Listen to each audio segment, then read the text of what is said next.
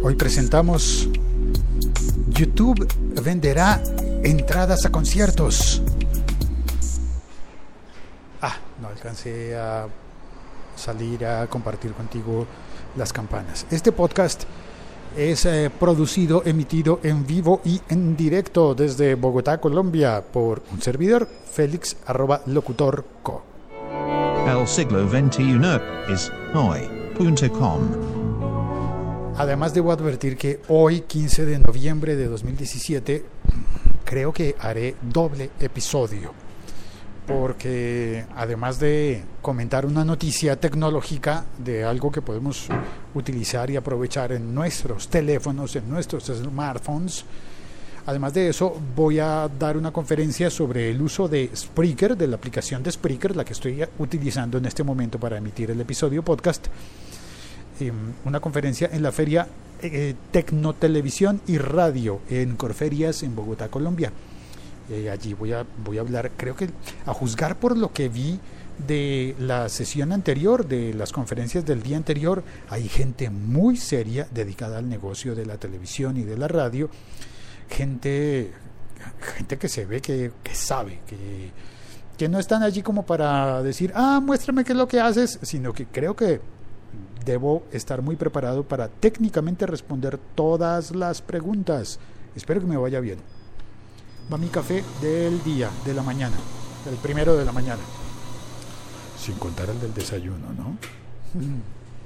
Bien, vamos a contar entonces la historia de cómo YouTube quiere participar del negocio de la música.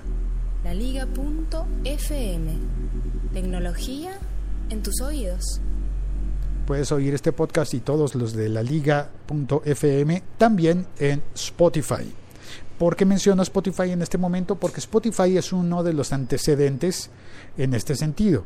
Spotify hace ya rato que además de ponernos las canciones, yo puse las canciones en tu Walkman.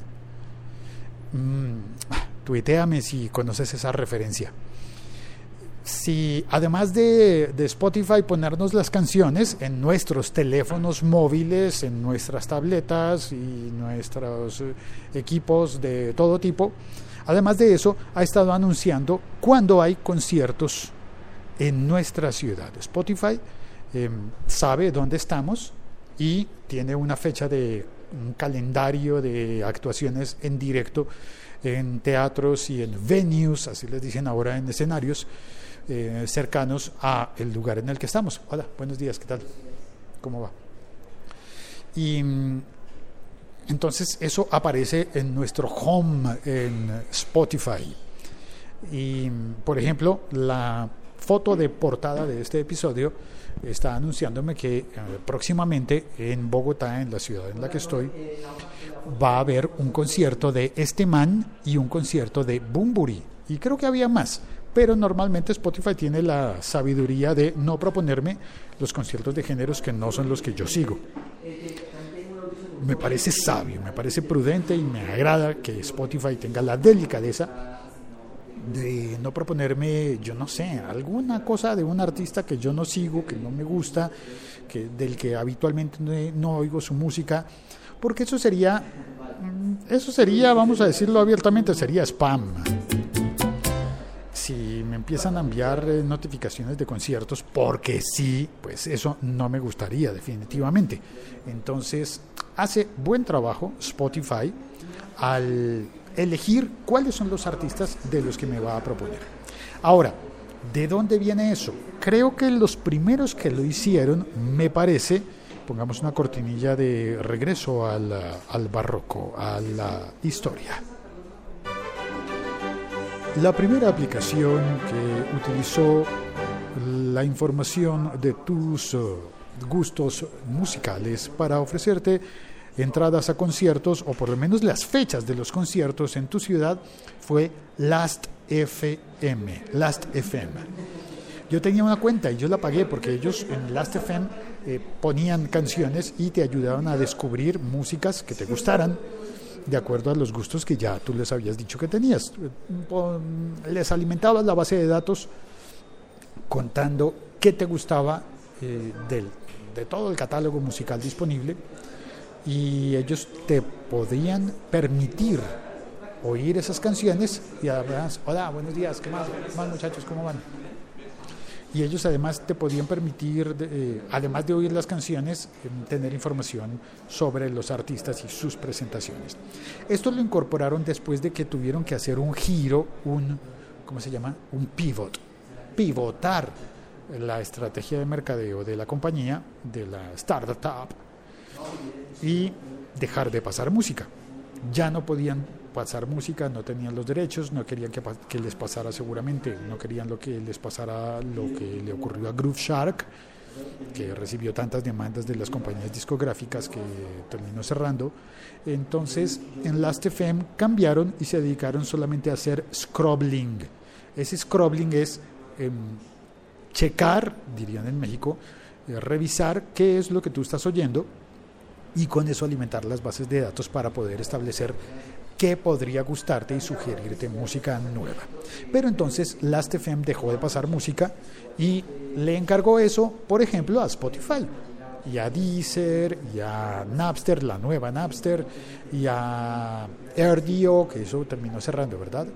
Y a todos los otros, Tidal y Apple Music, por supuesto.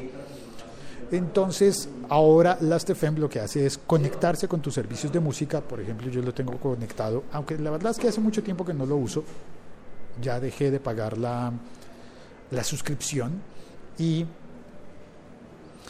ahora lo que hace Last.fm es estar conectado, por ejemplo, a mi Spotify y revisar qué es lo que yo oigo de Spotify.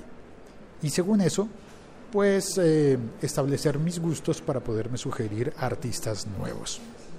Ahora, además de sugerir artistas nuevos, dentro de las políticas de Last.fm estaba sugerir conciertos.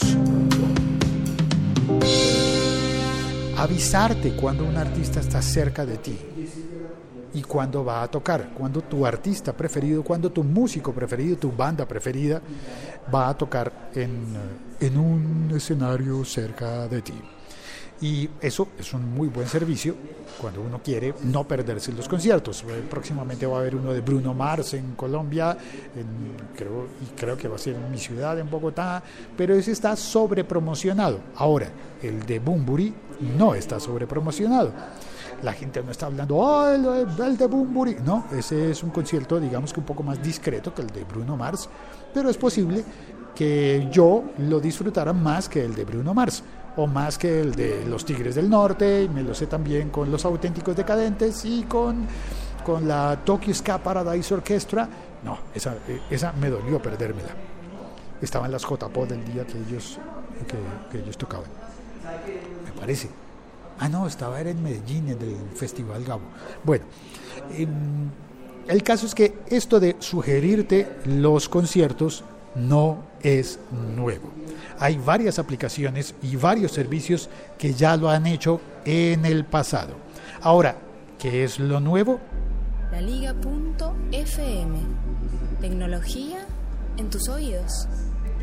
Que YouTube da un paso más allá, va más adelante y YouTube, como parte de Alphabet y de Google, pues se las quiere ganar todas.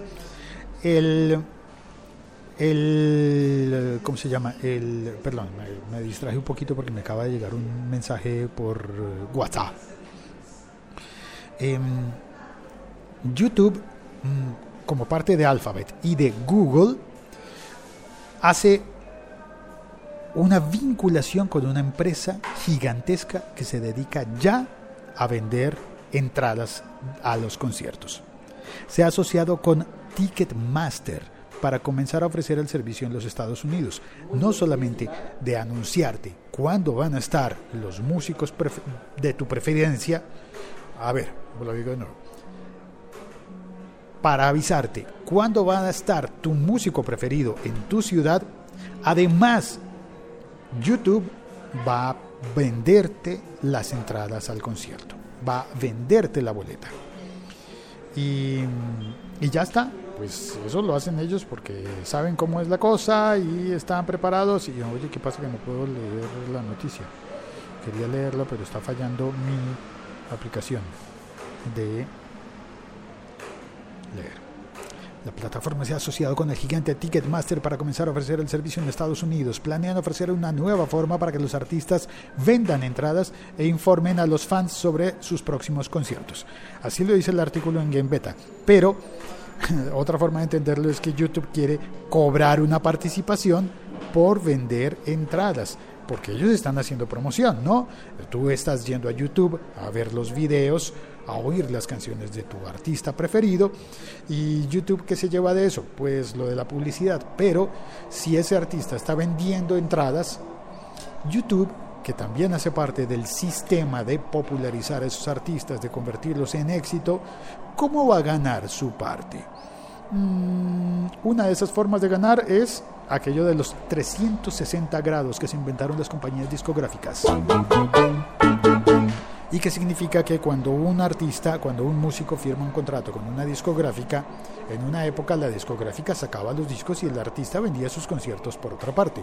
Ahora las discográficas desde hace unos tiempos, eh, unos años, perdón, ahora las discográficas desde hace unos años han eh, hecho contratos destinados a controlar el negocio en 360 grados. Significa que por donde quiera que llegue dinero, allí va a haber una participación para el socio de los artistas. El socio de los artistas. Tal vez debería decirlo al contrario.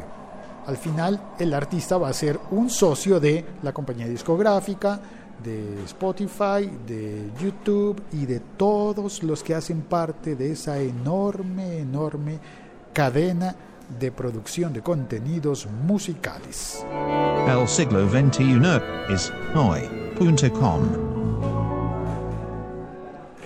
Saludo a Diego de la Cruz eh, que está en el chat. Dice, hola Félix, creo que me perdí. ¿Es YouTube o Spotify? Hoy es YouTube, pero antes fue Spotify. Bueno, YouTube ha dado un paso más adelante. También está en el chat de Spreaker Helen Red Velvet. Dice, saludos Félix, ¿es inicialmente con eventos registrados en Ticketmaster? Sí. La respuesta es sí.